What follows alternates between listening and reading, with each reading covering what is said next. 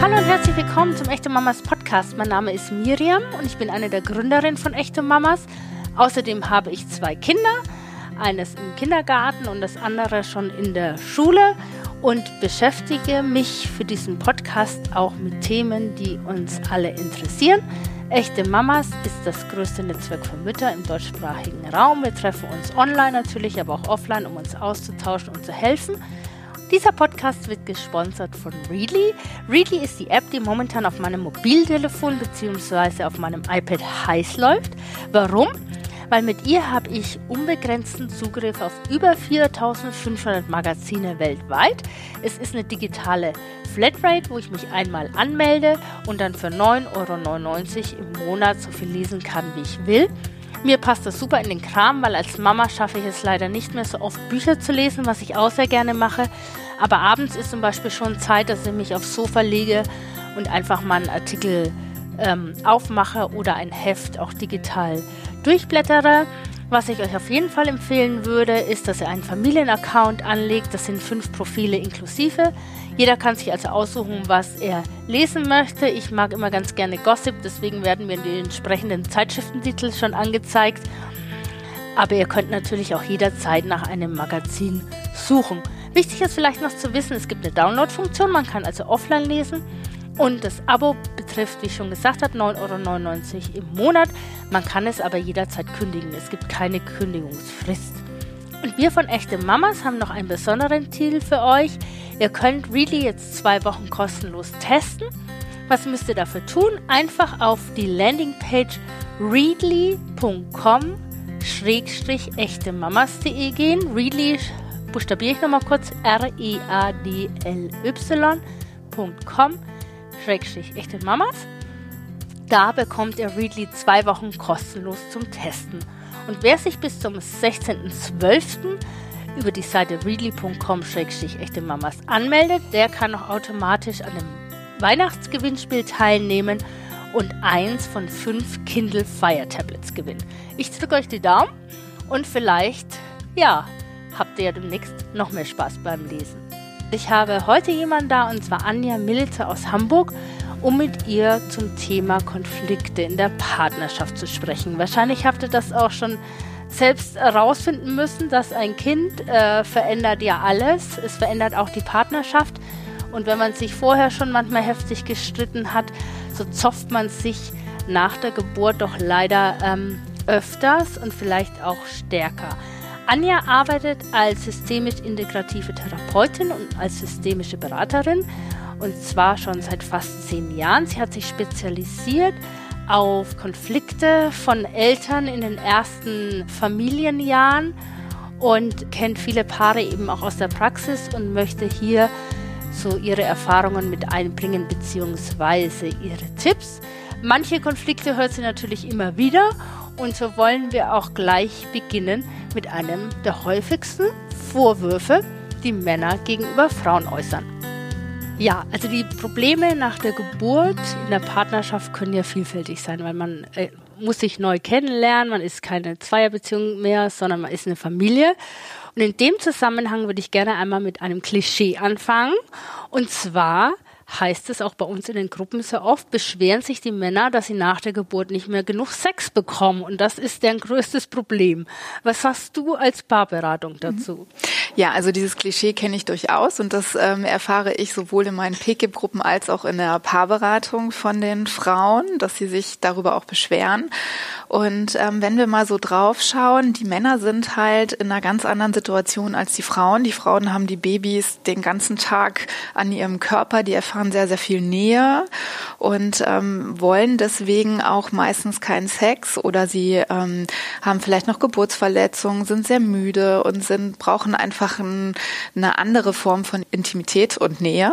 Und die Männer fühlen sich teilweise durch die Babys auch einfach ausgeschlossen. Und ähm, man merkt, wenn man dann mal so ein bisschen hinterfragt, ähm, warum fehlt ihnen denn der Sex so, dass sie sich halt aus äh, von ihrer Frau auch immer entfernter fühlen und dass das zum Teil auch mit der Grund ist.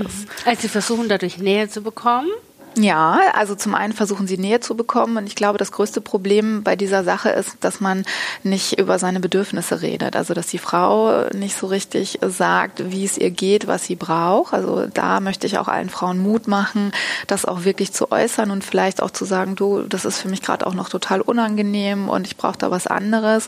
Und dass die Männer eben halt auch den Mut haben, wirklich zu sagen, ich brauche das und das von dir, weil wir haben uns gerade total voneinander entfernt. So fühlt es sich vielleicht für mich einfach an. Und da kommt dann schnell mal so ein Vorwurf um die Ecke. Aber dann könnte ja vielleicht am Anfang Kuscheln reichen. Ja, in der Brückungszeit genau. zum, zum Sex ja, quasi. Genau, also kuscheln oder halt auch einfach reden. Reden kann ja auch sehr intim sein und ähm, nur das funktioniert nicht, wenn man sich Vorwürfe macht. Jetzt komme ich gleich zum häufigsten Vorwurf, die Neumütter haben an ihre Männer. Da geht es ja darum, dass sich die meisten Frauen alleingelassen fühlen. Das Lustige ist ja, wie du gerade sagst, der Mann fühlt sich ausgeschlossen und die Frau aber auf der anderen Seite ist der Meinung, sie macht muss alles alleine machen. Woher kommt dieses Gefühl und was ist da dran? Also ich habe ganz oft den Eindruck, dass das so eine schleichende Dynamik ist, die den Paaren gar nicht bewusst ist. Also äh, als sie noch zu zweit waren, beide gearbeitet haben, hat man sich den Haushalt meistens aufgeteilt. Also funktioniert bei vielen ganz gut. Und dann kommt so äh, dieses Gefühl, ja, die Frau ist zu Hause, sie ähm, hat ja viel mehr Zeit und kann sich kümmern. Und ähm, das ist oftmals passiert das so schleichend und keiner kriegt es am Anfang so richtig mit und dann ist irgendwann das Problem da. Die Frauen fangen an, sich zu beschweren und gleichzeitig ähm, haben sie die Männer sehr im Blick, wenn sie die Babys pflegen. So, also weil sie eben halt die Erfahrung gemacht haben, das und das funktioniert mit dem Baby, so lässt es sich beruhigen, der Mann ist wenig da und kriegt das nicht so mit und dann stehen sie immer so und schauen ein bisschen und dadurch werden die Väter ganz doll unsicher und ähm, wollen auch die Ratschläge erstmal nicht haben. Weil wenn ich mir vorstelle, ich ähm, mache einen neuen Job werde eingearbeitet und da steht immer einer hinter mir und guckt, wie ich das mache. Dann werde ich ja auch erstmal unsicher und mhm. fühle mich nicht wohl und möchte mich am liebsten aus der Affäre ziehen. Mhm. Und ähm, wenn ich Paare in der Situation habe, dann rate ich denen immer eine Verabredung zu treffen. Also dass der Mann zum Beispiel ruft, wenn er wirklich Hilfe braucht und dass die Frauen ansonsten rausgehen in ein anderes Zimmer und einfach mal tief atmen und bis zehn zählen und die Männer einfach mal machen lassen. Ja. Weil für das Baby ist das nicht schlimm, wenn das unterschiedlich gemacht wird. Das kann das gut vertragen. Aber das fällt wirklich vielen Frauen ja. schwer. Ja. Das ist auch mir schwer gefallen als aha, Mutter. Aha. Und ich habe mit meinem Mann genau diese Absprache getroffen und wir sind da sehr gut mitgefahren, weil ich einfach ganz oft aus guter Absicht ihm helfen wollte. Und er gesagt hat, nee, lass mal, das geht so nicht. Ich muss das selber ausprobieren, weil ich muss eine Selbstwirksamkeit erfahren, dass es geschafft zu haben, dass ich das Baby beruhigt habe und mit meinen Mitteln. Und sei es, ich singe Metallica vor. und wie oft hat er dich gerufen?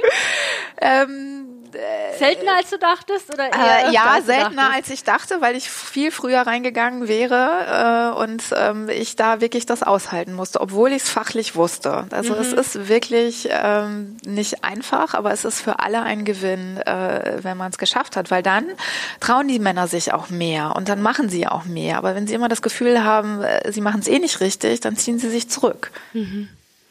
Aber was ist es, wenn ich wirklich ein Exemplar Mann zu Hause habe? Ich wirklich das Gefühl habe, ich, ich lasse ihn, aber er macht nicht so. Eben weil jetzt die Aufteilung entstanden ist direkt nach der Geburt, der Mann geht weiter arbeiten, ich bin ja zu Hause, habe vermeintlich sehr viel Zeit und jetzt bleibt alles an mir hängen. Ne? Der komplette Haushalt, natürlich die Kinderpflege. Was rätst du da? Also da würde ich erst mal raten, ähm, dass man über da auch wieder über die Bedürfnisse sprechen sollte. Also ein Vorwurf ist nicht hilfreich. Äh, da geht derjenige in die Abwehr und ähm, hört nicht wirklich zu, sondern über die Gefühle zu sprechen und zu sagen, ich fühle mich allein gelassen, ich schaffe das nicht mehr, ich bin müde, ich bin kaputt, ich brauche deine Hilfe. Das wäre so erstmal das Erste, zu gucken, kommt da eine Offenheit vom Gegenüber. Und ähm, im zweiten Schritt ist es wirklich gut, sich vielleicht wirklich auch mal einen Plan zu machen. Das klingt erstmal ein bisschen komisch, ähm, aber wenn ich äh, mir überlege in der Firma, ich habe zwei Chefs, ähm, die stimmen sich ja auch ab, wer für welchen Bereich zuständig ist. Und ähm, ich finde dieses Bild immer ganz gut, auf den Job zu schauen, wie würde man es da machen, wenn man Aufgaben verteilt. Also macht man einen Plan, guckt man, wer kann was besser, das ähm, würde ich wer oder empfehle ich immer. Wer macht was lieber, genau. Ja. Also wenn der Mann sagt, du, also Windeln ist jetzt irgendwie nicht so meins, dafür bade ich aber das Kind total gern und ziehe es dann irgendwie gerne an, dann ist es auch immer gut, da auch offen und ehrlich äh, drüber zu reden und äh, ähm, auch den Mut zu haben zu sagen, nee, das ist jetzt so gar nicht meins oder da fühle ich mich einfach nicht mit wohl. Was sind denn sonst noch so Probleme, die die meisten Paare haben? Ich sage jetzt mal im ersten Babyjahr also mhm. mit dem ersten Kind. Mhm. Also teilweise kommt das Thema ähm, Umgang mit Geld auf einmal ähm, mhm. groß auf den Tisch, weil die Frau verdient erstmal kein Geld. Also emanzipierte Frauen, die einen guten Job hatten, tun sich häufig sehr, sehr schwer damit, auf einmal ähm, von dem Geld ihres Mannes leben zu müssen. Also das ist oftmals äh, ein Thema. Dann kann es sein, dass äh, ich erlebe ich auch immer wieder, dass Paare halt sehr früh Kinder kriegen und noch nicht so eine lange Zeit zusammen haben, einen Alltag gemeinsam erlebt haben. Also dass sie sich da auch äh, tatsächlich das, was Paare schon manchmal an ihre Grenzen bringt, mhm. den Haushalt zu führen ohne Kinder, kommt ja. dann doppelt gemoppelt ähm, drauf zu und da gilt es dann noch mal mehr zu gucken, wie teilen wir uns denn da eigentlich auf. Manchmal sind Altlasten auch ein Thema, also alte Verletzungen, die dann noch mal wieder hochkommen, wenn so stressige Zeiten auftreten. Also sei es, dass die Frau sich nie sicher war, ob der Mann sie auch wirklich liebt und ähm, dann in der Zeit ja auch nochmal emotional wesentlich zarter beseitet ist und sich da auch nochmal wieder die Frage stellt, bin ich hier sicher, es ist unsere Beziehung auf guten Füßen. Das sind auch Themen. Also im Endeffekt gibt es dann vielleicht so Subthemen, oder? Mhm. Man streitet sich nicht nur darum, wer den Müll rausbringt und wer die Wäsche macht, mhm. sondern auch geht es wahrscheinlich um Anerkennung, um Liebe, ja. um Zeit füreinander. Genau, um, um eine gewisse, ich sage immer, wenn ein Paar eine gute Basis hat, dann überstehen die solche schwierigen Zeiten wesentlich besser, als wenn es vorher schon ein bisschen wackelig war.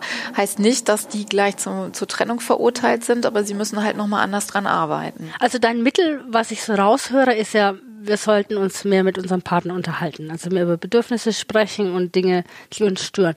Was mache ich aber, wenn ich das Gefühl habe, ich komme nicht weiter oder man hat ja auch dann manchmal in so einer Situation auch keine Geduld, weil man selbst müde ist. Gibt es da irgendwie, hast du da noch so einen Tipp, wo man sagen kann, der andere stellt sich stur und was kann ich tun? Ich glaube, ich würde erstmal ähm, auch ähm, drauf schauen, wann fange ich solche Gespräche an.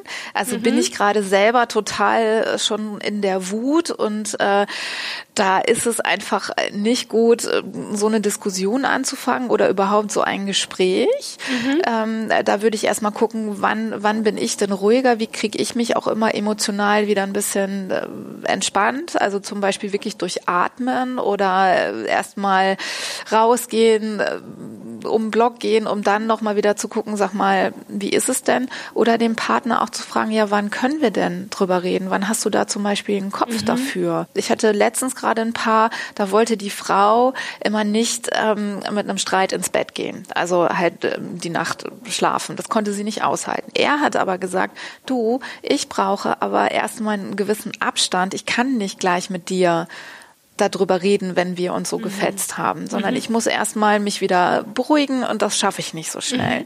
So, und dann ging es darum, dass die beiden äh, verabreden mussten, wann ist denn auch ein Zeitpunkt, dass wir beide auch ein Ohr dafür haben, darüber zu sprechen. Und man muss es tatsächlich üben, auch bei sich zu bleiben. Also zu sagen, ich fühle mich gerade so und so. Ich wünsche mir von dir das und das. Die Ich-Botschaften. Die Ich-Botschaften, die wir alle kennen, die uns aber so schwer fallen, die auch wirklich anzuwenden. Ja. Okay, in dem Fall von dem Paar, sprechen die jetzt immer morgens drüber oder sprechen die dann abends? Oder machen die also nix? abends machen sie nicht. Geht ah, nicht. Also nicht, das geht äh, nicht, weil er nicht kann. Ja, ja, äh, ja. so, also äh, so die, die haben das dann so gemacht, also äh, bei bei einem Streit, dass sie sich, der war wirklich schlimm, dass sie sich dann morgens ähm, direkt verabredet haben und gesagt haben, so, wir trinken noch mal einen Kaffee zusammen, bevor du zur Arbeit gehst. Das das war möglich. Oder halt zu sagen, ja, dann lass uns halt am nächsten Tag reden und wirklich eine Uhrzeit auch zu verabreden. Also Nach was halt genau, vielleicht. genau. Also was halt nicht funktioniert, ist zu sagen, wir reden irgendwann mal, weil das das Ja. klappt nicht. Also es ist schon so, dass wenn zum Beispiel der andere auch sagt, ich brauche noch Zeit, wäre es auch eine Idee zu sagen, okay, dann sag du mir bitte, wann du morgen glaubst, dass es geht. Und dass wir beide auch wirklich eine Verabredung treffen.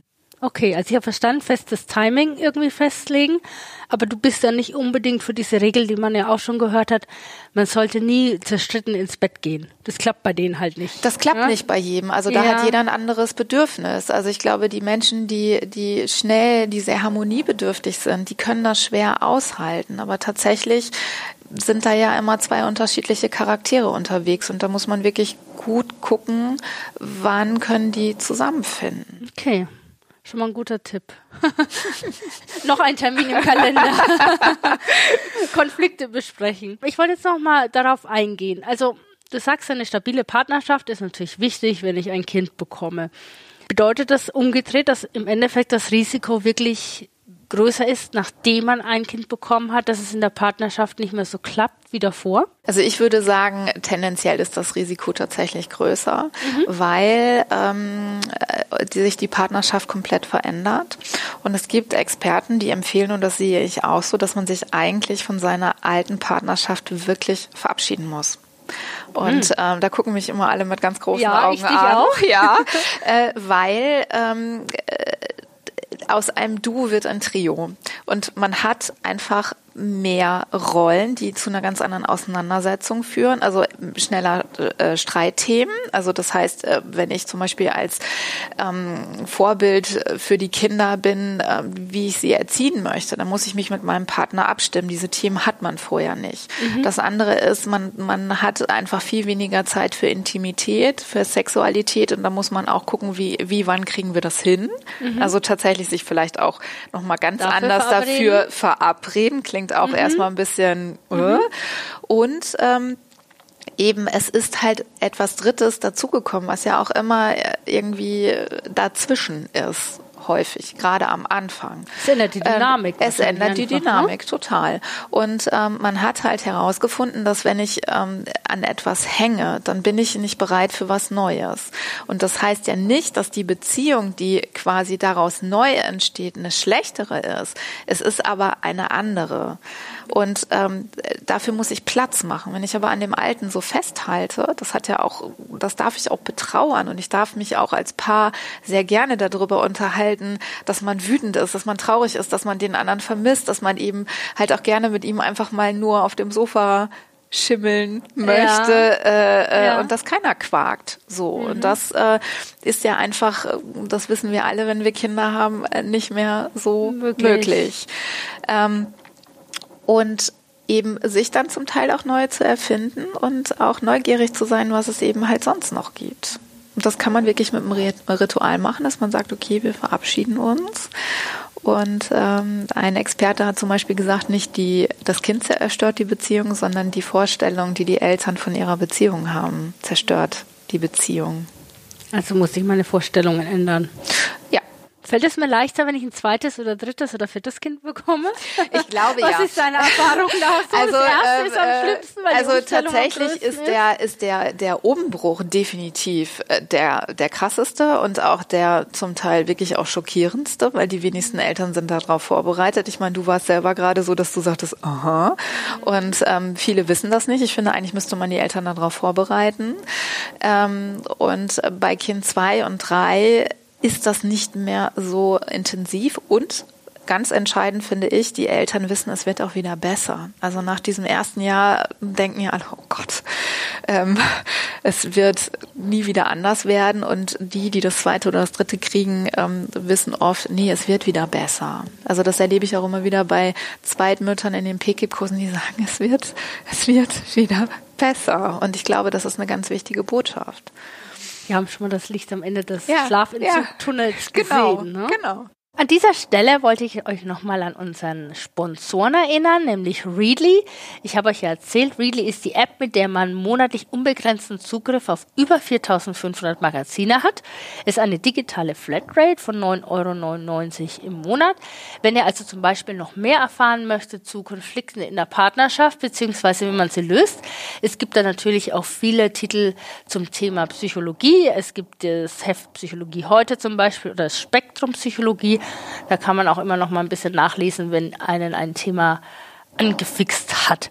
Und ansonsten denkt doch dran, ihr könnt auf unsere Landingpage gehen, readly.com-echte Mamas. Da könnt ihr Readly zwei Wochen kostenlos testen. Und wenn ihr euch bis zum 16.12.2019 anmeldet, dann nehmt ihr automatisch an unserer Weihnachtsverlosung teil. Und da habt ihr eine Chance, eins von fünf Kindle Fire Tablets zu gewinnen. Ich drücke euch die Daumen und viel Spaß beim Lesen. Als nächstes wollte ich ganz gerne mit dir zum Thema nochmal Erwartungen sprechen. Ne? Es ging ja schon ein bisschen darum, wir müssen uns von dieser Vorstellung äh, lösen davon, also wir sind jetzt nur noch ein, ein Zweierpaar, was wir auch nicht mehr sind, sondern wir müssen uns neu zusammenfinden.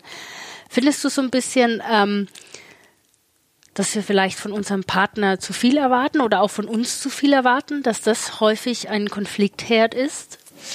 Ja, Definitiv. Also ähm, ich finde, Familien oder Paare entscheiden sich heute viel, viel, viel bewusster für ein Kind. Und ähm, ich erlebe bei ganz vielen Frauen, dass das unheimlichen Druck macht, weil ich habe mich für ganz bewusst für ein Kind entschieden. Ich möchte das gut machen. Ich möchte das vielleicht besser als meine eigenen Eltern machen.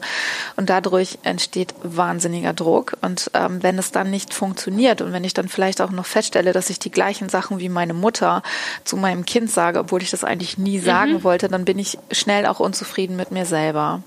Und wenn ich unzufrieden mit mir selber bin und ähm, sehr, sehr viel Zeit damit verbringe, mich um die anderen zu kümmern, dann geht mir irgendwann die Luft aus und dann werde ich immer frustrierter und dann kann ich auch in einer Partnerschaft nicht entspannt sein. Also das ist definitiv ein Herd für Konflikte.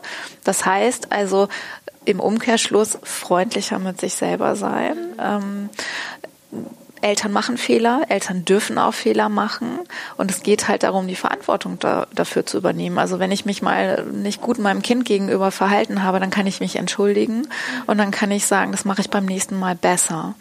Da lernt das Kind auch mit Konflikten umzugehen. Und wenn ich aber niemals Fehler machen möchte, das ist ja, das wissen wir alle, das ist nicht machbar, das ist total utopisch, aber den Anspruch haben, der, der, der passiert komischerweise gerade in dieser Gesellschaft sehr schnell. Ähm, und von dem, von dem Partner, ähm, ja, Erwartungen können enttäuscht werden.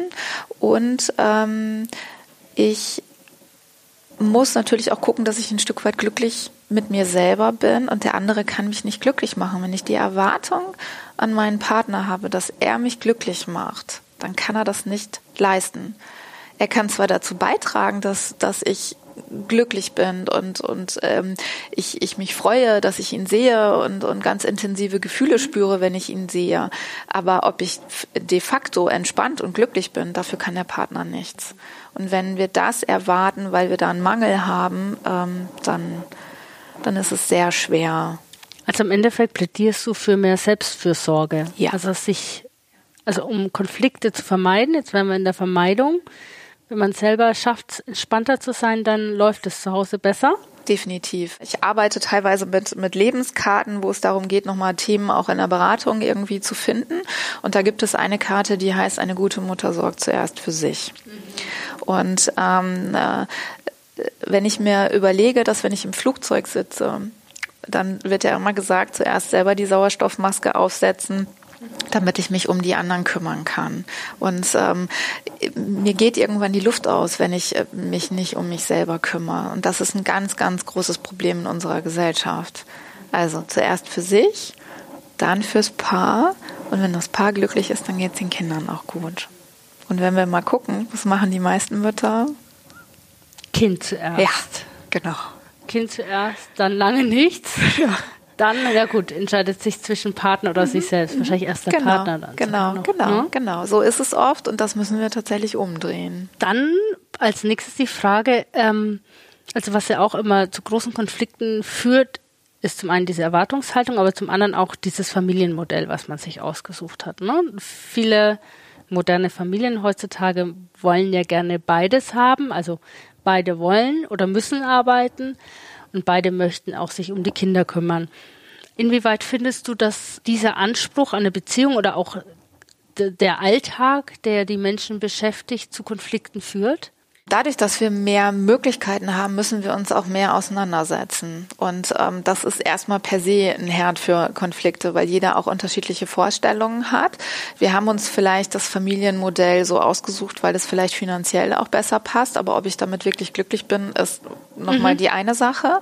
Und die andere Sache ist die, dass ähm, es zwar die Vereinbarkeit von Beruf und Familie gibt, aber viele Väter eben äh, auch obwohl sie, ich habe das tatsächlich mal in der Beratung erlebt, obwohl sie gerne zu Hause bleiben würden, sich nicht trauen, weil sie zum einen äh, doch immer noch recht isoliert sind mhm. ähm, und zum anderen eben ähm, sich das noch gar nicht so etabliert hat, dass durchaus ähm, diese 50-50-Modelle mhm. oder vielleicht sogar noch mehr der Mann und die Frau äh, bleibt zu Hause und die Frau arbeitet mhm. deutlich mehr. Das kann bei einigen wirklich dazu führen, dass sie mehr Zufriedenheit erleben. Aber es braucht Mut, sich äh, damit auseinanderzusetzen. Und ich finde, es gibt eine ganz tolle Methode, ähm, mhm. das ist die Walt Disney Methode, die Walt ist tatsächlich von dem Walt Disney entwickelt worden. Mhm. Und zwar geht es darum, mal ein Thema oder ein Problem anders zu betrachten. Also weil man ist sehr schnell dabei, man hat eine Idee, die wird zerredet und dann verfolgt man sie nicht weiter. Ja.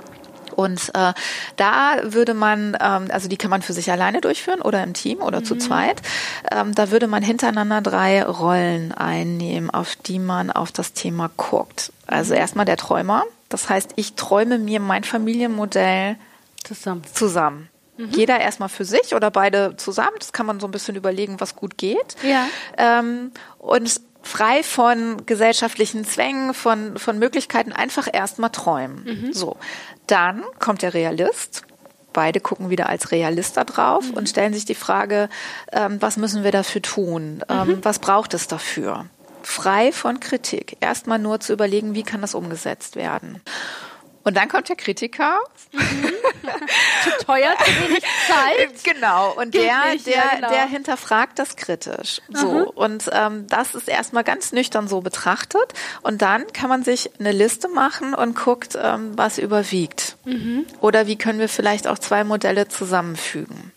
Und ähm, was wollen wir davon verfolgen? Mhm. Wer ist dafür zuständig, das zu verfolgen?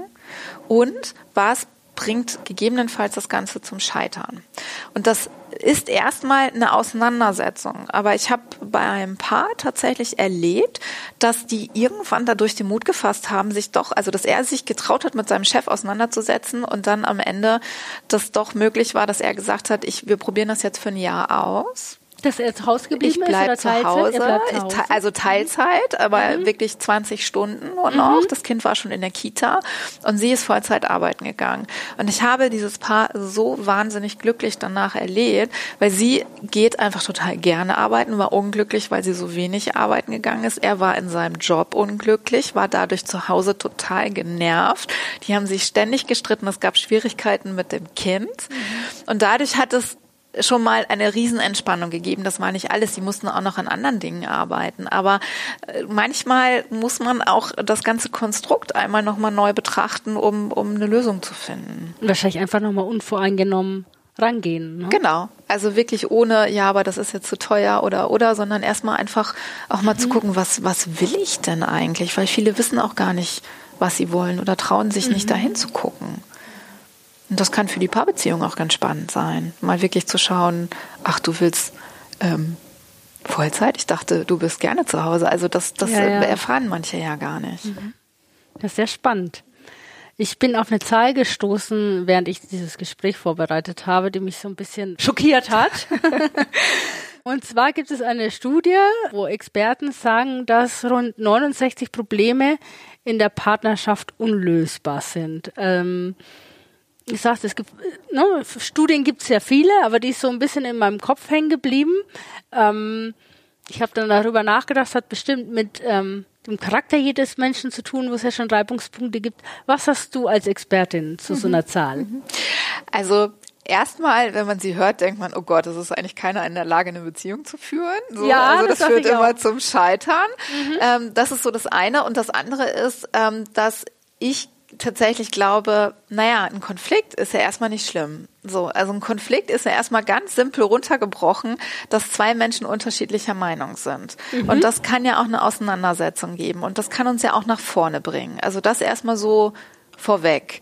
Ähm, und das andere ist, was will ich denn in meiner Partnerschaft? Wenn ich jemanden an meiner Seite haben möchte, der zu meinem Diener wird, also das heißt, der mir alles recht macht und jeder darauf bedacht ist, ähm, dass es, dass es so umgesetzt wird, wie er das möchte, dann ist das, äh, dann, dann ist das schon schwierig. Und ähm, dann könnte diese Zahl massiv Angst machen, weil es gibt ja auch die Möglichkeit zu sagen, okay, wir haben jetzt hier eine unterschiedliche Meinung, aber damit können wir leben. Und vielleicht müssen wir da auch irgendwann mal drüber lachen. Aber ähm, wenn man jetzt zum Beispiel das Thema Reinigung der Wohnung nimmt, Ja. gerne genommenes Streitthema. Und da ist ja dann, äh, da sagt der eine, nee, mir reicht das aber alle 14 Tage, der andere sagt, um Gottes Willen, das geht gar nicht. Und dann ist ja die Frage, wie gehen wir damit um? Also mache ich mir die Mühe und frage mal, warum ist dir das denn so wichtig, dass es sauber ist? Vielleicht kann ich das dann schon besser verstehen und bewege mich dann doch mal eher auf den anderen zu. Oder ähm, wir gucken, wie kann es anders gehen? Muss es eine Putzfrau her oder äh, was weiß ich? Also deswegen sind wir aber diesen Konflikt nicht wirklich los, sondern wir denken ja unterschiedlich darüber. Und schwierig wird es, wenn die Fronten sich verhärten. Also wenn man eben nicht mehr ähm, g- damit entspannt umgehen kann, sondern dass sich beide so behaken. Und man, äh, und es geht ja auch darum, jeder ist so ein bisschen unterschiedlich oder wir sind ja alle unterschiedlich und das heißt, es gibt ja auch nicht die eine Wahrheit. Der andere, der eine hat das Bedürfnis und der andere hat das Bedürfnis und da muss man immer so ein bisschen gucken, haben wir jetzt einen. Konflikt, okay, aber damit können wir umgehen oder behakeln wir uns so massiv, dass eigentlich sich keiner mehr bewegt Mhm. und dann, dann wird's wirklich äh, schwierig. Also im Endeffekt plädierst du für mehr Kompromissbereitschaft. Ja, Kompromissbereitschaft oder auch die Bereitschaft dazu, den anderen auch so zu lassen, wie er ist. Das heißt, wenn ich jetzt die Forderung habe, mein Partner soll so, so, so und so und so sein und ich mache eine Liste und der verhält sich so, dann wette ich, dass man trotzdem nicht glücklich ist. Warum? Weil, weil man möchte ja, möchte man Diener, möchte man jemanden, der sich komplett verbiegt, damit er es einem Aber recht man will ihn macht. vielleicht, wenn er schon automatisch so ist, weißt Das du? ist, das ist ja vielleicht äh, nochmal eine andere Geschichte, aber Ja. beim Konflikt ist es ja tatsächlich so, dass ich ja will, dass der andere sich mir zuliebe vielleicht ändert. Wenn ich unbedingt Mhm. Ja. will, dass er es so macht, wie es ist. Und das bringt meines Erachtens nicht, weil entweder merkt der andere, okay, stimmt, ich möchte so auch nicht leben und ich tu was dafür. Mhm. Deswegen, das sind auch die Paare, die meines Erachtens auch in der Paarberatung die größten Chancen haben, ähm, was zu verändern und, und einen guten Weg für sich zu finden? Oder will ich am besten noch heimlicher Auftrag, äh, Frau Milica, machen Sie mal, dass das so wird? Dann ähm, verbiegt sich der andere ja und der lebt mit geht einem auf Dauer komischen nicht Gefühl gut. und das geht auf Dauer nicht gut. Nehmen wir mal an, es kommt ein Paar zu dir, das ähm, sehr stark zerstritten ist. Ne? Viele Paare kommen ja auch äh, zu spät wahrscheinlich, sie hätten sich schon früher Hilfe holen müssen. Ähm, was kannst du so ein Paar anbieten oder was rätst du denen? Also ich finde die Frage nicht, nicht einfach zu beantworten, Mhm. weil ähm, ich tatsächlich mit Paaren erstmal erarbeite, was wollen die eigentlich. Also Ja. ich gucke mit denen immer in die Zukunft und sage, stellen Sie sich mal vor, wir haben jetzt ein Jahr gut gearbeitet und was ist dann anders? Und da ist ja jedes Paar unterschiedlich zusammen. Die einen sagen, wir wollen uns nicht mehr streiten, die anderen sagen, wir möchten mehr Nähe. So, also das ist erstmal so das, was, was ist, ich brauche einen Auftrag. Ja. So, ich, ich sage nicht, so und so ist es richtig, sondern ich brauche einen Auftrag und begleite die darin, wie sie das erlangen können.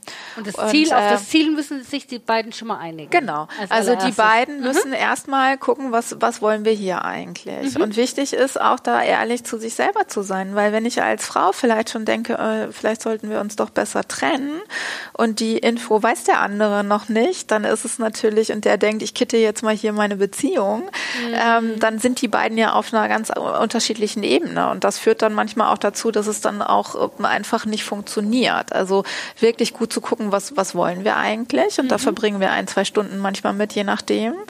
Und, ähm, und dann gibt es verschiedene Interventionen, die total schön sein können. Also was ich zum Beispiel sehr gerne mache und vielen Paaren auch hilft, ist ein Gespräch zu führen. Also und zwar, ähm, dass man so anfängt, das solltest du über mich wissen und mal über die eigenen Gefühle zu sprechen und ganz bei sich zu bleiben. Und der andere hört einfach erstmal nur zu sagt nichts dazu, bewertet das nicht, geht nicht gleich in, in, in die Rechtfertigung, sondern lässt das erstmal wirken. Und dann äh, ist der Umkehrschluss zu sagen, äh, das möchte ich jetzt von meinem Partner auch hören. Und dann erstmal überhaupt zu sagen, okay, ähm, das habe ich verstanden. Ist das richtig? Hast du das so gefühlt? Also sich über die Weise anzunähern. Und ähm, ich bekomme dann häufig die Rückmeldung, dass sie sich noch nie so intensiv unterhalten, haben. haben über sich. Ja. Und das ist, das tut auch weh teilweise, ähm, aber das schafft auch eine Form von Intimität, die vielen erstmal verloren gegangen ist. Und das ist was, was ich dann im Alltag anwenden sollte? Genau, also das ähm, äh, je nachdem, also wenn die sich ganz dolle äh, zerstritten haben und sich ständig behakeln, mache ich das mit denen manchmal vor Ort zusammen das erste mhm. Mal. Und manchen Paaren gebe ich das auch als Hausaufgabe mit. Mhm. Also bei mir gibt's auch gerne mal Hausaufgaben. Muss die man die täglich machen da, äh, Nein, also das, ja. das hängt immer so ein bisschen davon ab. Also man guckt immer so, was brauchen die, was können die vielleicht mal ausprobieren zu Hause. Mhm. Ähm, weil das geht ja darum, ich sag denen nicht, wie sie es machen sollen, sondern sie sollen schon ihre eigene Lösung finden. Und das sind eher so Denkanstöße. Mhm. Und, ähm, und bei dem Gespräch ist es so, dass auch einige das mit Sicherheit bestimmt auch na, nach der ganzen Geschichte weiterführen. Mhm. Und ähm, weil sie einfach gemerkt haben, das muss man nicht täglich machen, aber es tut ihnen gut. Mhm. Welche Paare kannst du nicht retten? Ähm, ja, ist auch schon immer mal passiert, ja. so dass die dann einfach entweder nicht mehr wiederkommen oder ähm, man einfach merkt, so das das geht nicht. Ähm, tatsächlich, was du gerade sagtest, einige kommen einfach viel, viel, viel zu spät. Also tatsächlich, ähm, wenn der eine Partner droht, ähm, wenn du nicht mit mir zur Paarberatung gehst, dann trennen wir uns. Und das mhm. ist, ist schon oft ganz viel es sind schon viele Narben entstanden durch schlimme Streitigkeiten, die dann auch teilweise, ja, also wo einfach auch so das letzte Fünkchen Liebe schon bei dem einen vielleicht weg ist mhm. und das dann einfach tatsächlich zu spät ist. Oder Paare, die aus welchen Gründen auch immer nicht in der Lage sind, an sich zu arbeiten, weil äh, eine Beziehung ist Arbeit und ich muss arbeiten und ich muss auch ein Stück weit loslassen von, von meinen Erwartungen, aber ich muss auch an mir arbeiten. Und wenn mir das nicht gelingt, aus welchen Gründen auch immer, dann ist es schwierig. Mhm. Und wann sollten in einer Beziehung so die Warnlichter angehen? Also, dass jetzt sich nicht mehr um ein ne, Streiten tut sich jeder und Konflikte hat jeder, aber dass jetzt wirklich ernsthafter so an die Substanz der Beziehung geht. Mhm. Ähm, also wenn, wenn, äh, wenn Streit zur Tagesordnung geworden ist, also das finde ich ist auf jeden Fall ein Alarmzeichen. Ähm, wenn äh, Kleinigkeiten zum Streit führen, also wenn man manchmal am Tisch sitzt und dann explodiert der eine und man fragt sich eigentlich, was ist denn jetzt hier eigentlich gerade los? Also das finde ich schwierig, also vor allen Dingen, wenn es über einen längeren Zeitraum geht. Mhm. Wenn ähm, so Nähe fehlt, also man kann sich ja auch streiten und trotzdem auch äh, Nähe spüren und, und so das Gefühl haben, hier, hier ist noch eine Basis da, dann kann eine Beratung auch helfen, einfach mal auf die Kommunikation zu gucken. Mhm. Braucht man dann nicht so viele Stunden für, kann immer gut tun. Mhm. Ähm, und ähm, ja, wenn, wenn ähm, auch Trennungsgedanken kommen, also wenn man, wenn man sowas überhaupt, also wenn man anfängt darüber nachzudenken, ähm, und wenn vielleicht wirklich Altlasten noch da sind, die immer wieder auf den Tisch kommen. Im Endeffekt, wenn man sich irgendwas nicht verziehen genau, hat in der genau, Vergangenheit. Genau, oder? ja. Und was ist für dich eine gute und was ist für dich eine schlechte Streitkultur? Ähm, eine gute Streitkultur ist, ähm, wenn ich bei mir bleibe. Also wenn mhm. ich äh, mit, mit meinen Gefühlen in Resonanz gehe und die ausspreche und sage, es ärgert mich, äh, dass ich morgens immer die Socken wegräumen muss, das finde ich anstrengend, lass uns bitte gucken, wie wir das verändern können, ist was anderes, als wenn ich äh, aus lauter Wut heraus den anderen anschreie, nie räumst du die Socken mhm. weg, äh, weil das Problem ist bei so einem bei so einer Anklage, bei so einem Angriff geht der andere immer sofort in die Abwehr und ist gar nicht mehr aufnahmefähig für das, mhm. was vielleicht dahinter steckt. Und was ist, wenn mein Partner die Socken trotzdem nicht aufhebt, obwohl ich sage, mein Lieber, es wäre so schön, wenn du deine Socken aufheben könntest. Also manche Angewohnheiten, ja, du hast ja schon ja, gesagt, man ja, kann Leute ja nicht ja. ändern. Was äh, muss ich dann, dann tun? Wenn dann die Socken ich, einfach liegen. Äh, dann bleiben sie entweder liegen, also dann muss ich mich vielleicht wirklich mal fragen, warum ist mir das so wichtig? Ja. Also ist das vielleicht auch so eine total verrückte Familienregel, die eigentlich total quatschig ist von meinen, von meinen Eltern noch? Also mhm. da zu gucken, was triggert mich da eigentlich die ganze Zeit an? Mhm. Vielleicht auch mal drüber zu lachen oder mit einem Hundeblick zu sagen, hm, Vielleicht ja. räumt er sie dann eher weg. Also es ist äh, ja, also letztendlich kann man den anderen nicht dazu zu bringen, dass er es so macht, wie man es möchte. Ähm, manchmal muss man es vielleicht auch einfach mal stehen lassen. Mhm. Und dann ist natürlich irgendwann die Frage, wenn der Berg des Ich lasse es einfach mal stehen zu hoch wird und ich sage, ich will damit nicht leben, ja, ja gut, dann muss ich für mich aber auch die Entscheidung fällen. Mhm.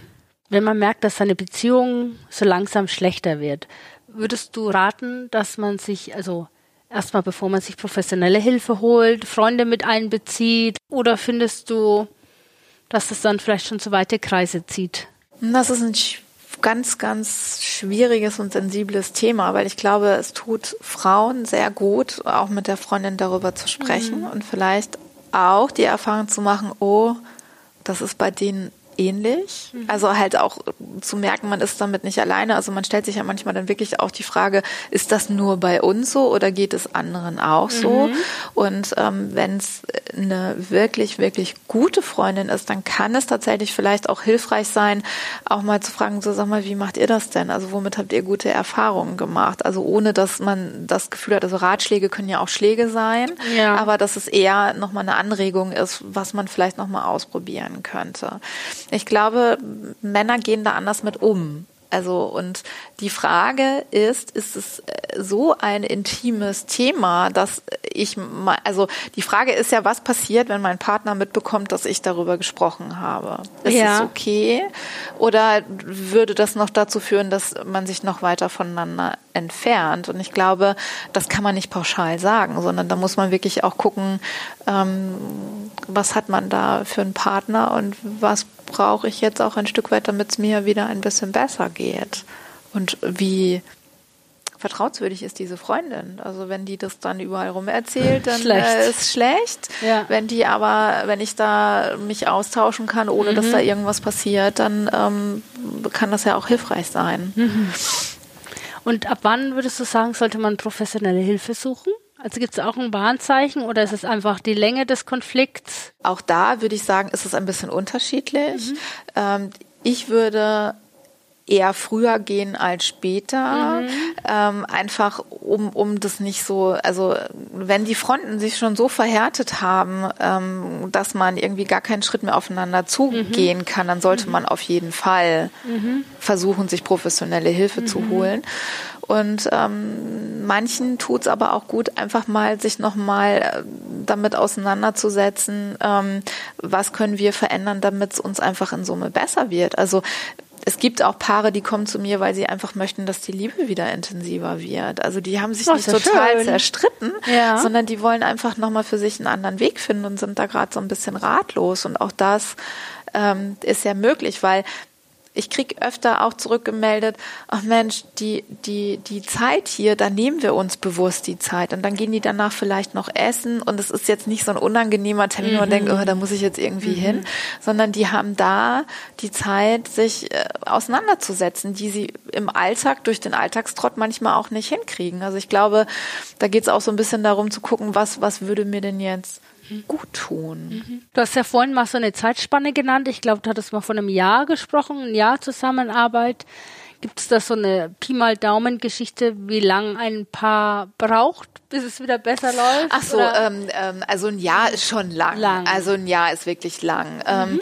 Ähm, also ich würde mal so sagen, also mit ein, zwei Sitzungen kommen die wenigsten aus. Also die dann zu mir kommen, weil es meistens ein bisschen, also mhm. schon stärkere Konflikte sind. Ja. Ähm, die einen brauchen fünf, sechs Sitzungen und das hängt ja auch immer so ein bisschen mhm. davon ab, wie weit sind die Abstände. Also mhm.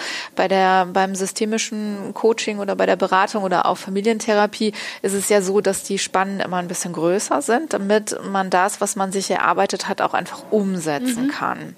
Also sprich, ich brauche auch ein bisschen Zeit und wenn ich dann ähm, einmal im Monat komme, dann sind bei fünf Terminen ist auch ein halbes Jahr schnell rum. Ja, so.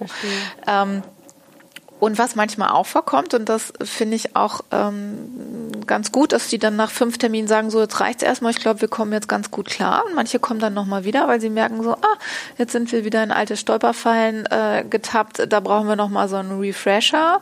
Und auch das ist ja alles möglich. Also das äh, passiert auch immer wieder mal. Aber da geht's ja eigentlich relativ schnell, wenn ich denke, nach fünf Mal, also wenn ich mich beide Kommt versuche drauf zu an, ändern, wie, wie, wie, wie, wie, wie stark man mitarbeitet. Also ich ja. habe auch Paare, die, die kommen äh, zwölfmal und treten irgendwie auf der Stelle. gefühlt auf der Stelle. So, das hängt, glaube ich, auch ein bisschen davon ab, ja. Und manchmal ist es auch vonnöten, dass äh, vielleicht der eine sich noch andere Hilfe holt. Also ich hatte mal ein paar, die haben mich sehr berührt, weil die danach wirklich gut auseinandergegangen sind. Aber da hat zum Beispiel sie auch nochmal tatsächlich sich wirklich therapeutische Hilfe geholt und ähm, nochmal Altlasten aus ihrer Herkunftsfamilie, aus ihrem Großwerden aufgearbeitet, die eben auch in die Beziehung reingespielt mhm. haben. Die quasi nichts mit ihrem Partner ursprünglich zu genau, tun hatten. Genau, sondern eben halt aber aber angetriggert haben. wurden durch, durch die mhm. Beziehung. Also manchmal geht es auch ein bisschen darum zu gucken, was braucht es noch. Kannst du nach all deinen Jahren der Paar- und Familienberatung sagen, man sollte noch Kinder bekommen? Ja, unbedingt. Unbedingt. ja, also, wir von echte Mamas sind natürlich voll der Meinung. Aber du, also, du, äh, du äh, musst die, die schwierigen Fälle unter äh, uns lösen. Also ich glaube tatsächlich, dass ähm, das auch eine Bereicherung ist, wenn man ähm, das geschafft hat. Also sich da auch wirklich als Paar neu zu erfinden, auch, auch neue Wege zu gehen und ähm, ähm, eben auch das sehen kann, was ein Kind einem einfach auch zurückgibt. Also das, das können sich Menschen, die keine Kinder haben, vielleicht nur ein bisschen vorstellen, mhm. aber so diese intensive Liebe, die man einem Kind gegenüber erleben kann, das ist ja schon was ganz Besonderes. Mhm. Und wenn man die als Paar teilen kann, dann ist das auch eine Bereicherung für die Beziehung. Und das schweißt auch zusammen, da durchgegangen zu sein und das geschafft zu haben, wenn man im Nachhinein drauf guckt. Und ich glaube, wichtig ist, dass man halt auch die verschiedenen Phasen durchläuft, die Paare durchleben. Also man spricht so von drei, sieben, Jahr, sieben Jahreskrisen. Ja. Also sprich, dass man halt schaut, ähm, so, ne, wenn die Kinder klein sind, dass man dann guckt, wie, wie kriegen wir das alles hin mit den ganzen Anforderungen, die wir haben. Und danach dann auch zu über, überlegen, will ich mit diesem Menschen mein weiteres Leben verbringen? Soll das so, so weitergehen? Und eben halt dann auch nochmal zu schauen, ist es das jetzt, was ich bis zum Lebensende will? Mhm und auch zu gucken, mehr wieder sich selber zu sehen. Also wenn, wenn man so in diesem Anfangsstadion ist, dann sagt man ja viel wir. Ja. Und es braucht aber irgendwann auch ein Ich und Du. Mhm. Und da auch wieder eine Erfüllung zu finden in, in dem, was ich brauche, was ich tue. Ähm, und damit man sich auch wieder auf einer anderen Ebene begegnen kann. Aber mit diesen sieben Jahresphasen oder Krisen meinst du, dass man alle sieben Jahre, sieben, 14, 21 Jahre sich neu sortiert im ja, Normalfall? genau. Also ne, das mhm. muss nicht immer eine, eine, starke Krise sein, aber man sortiert sich neu. Mhm. Muss ich gleich mal zurückrechnen, in welcher Phase ich gerade mich befinde. Und ich nehme an, einige unserer Hörerinnen rechnen auch schon. Ja. Liebe Anja, ich wollte mich ganz, ganz herzlich für dieses Gespräch bedanken. Wir hatten heute nicht so ein angenehmes Thema. Im weitesten Sinne haben uns trotzdem aber gut amüsiert. Und ich äh, finde, da wir alle Konflikte zu Hause in der Partnerschaft haben, haben wir hier nochmal richtig gutes Handwerkszeug in die Hand bekommen für uns und unseren Partner. Also vielen Dank an ja, dich. sehr gerne. Eine Sache möchte ich gerne ah, sagen. Ja, gut, ja. sag noch was. Und zwar, ähm, Humor. Wir haben auch viel gelacht in unserem Gespräch. Ja. Und ich finde, Humor ist das, was sich alle Paare bewahren sollten. Also, dass man manchmal auch einfach irgendwann da steht und denkt, oh Mann, ey, diese blöden Socken, deswegen muss man sich doch jetzt echt nicht streiten. Also wirklich da auch immer noch mal gucken, so sich den Humor zu bewahren, weil das kann, also ich lache mit meinen Paaren auch äh, in der Beratung und ähm, das ist mir noch so ein Anliegen. Das ist ja ein guter Tipp, Dinge mit mehr Humor zu nehmen. Das tut uns vor allen Dingen in unserem chaotischen Familienalltag ja sehr gut. Ich hoffe, dass ihr sonst noch ein paar Tipps mit nach Hause nehmen konntet, damit es dort mit eurem Partner besser läuft oder, tja, wenn alles gut ist, es auch weiter rund läuft. Ich würde mich freuen, wenn ihr bald wieder dabei seid und den nächsten Podcast hört. Ihr könnt uns abonnieren auf Podigy, iTunes, Deezer oder Spotify dann bekommt ihr immer automatisch uns auf die Ohren. Bis hoffentlich bald. Liebe Grüße.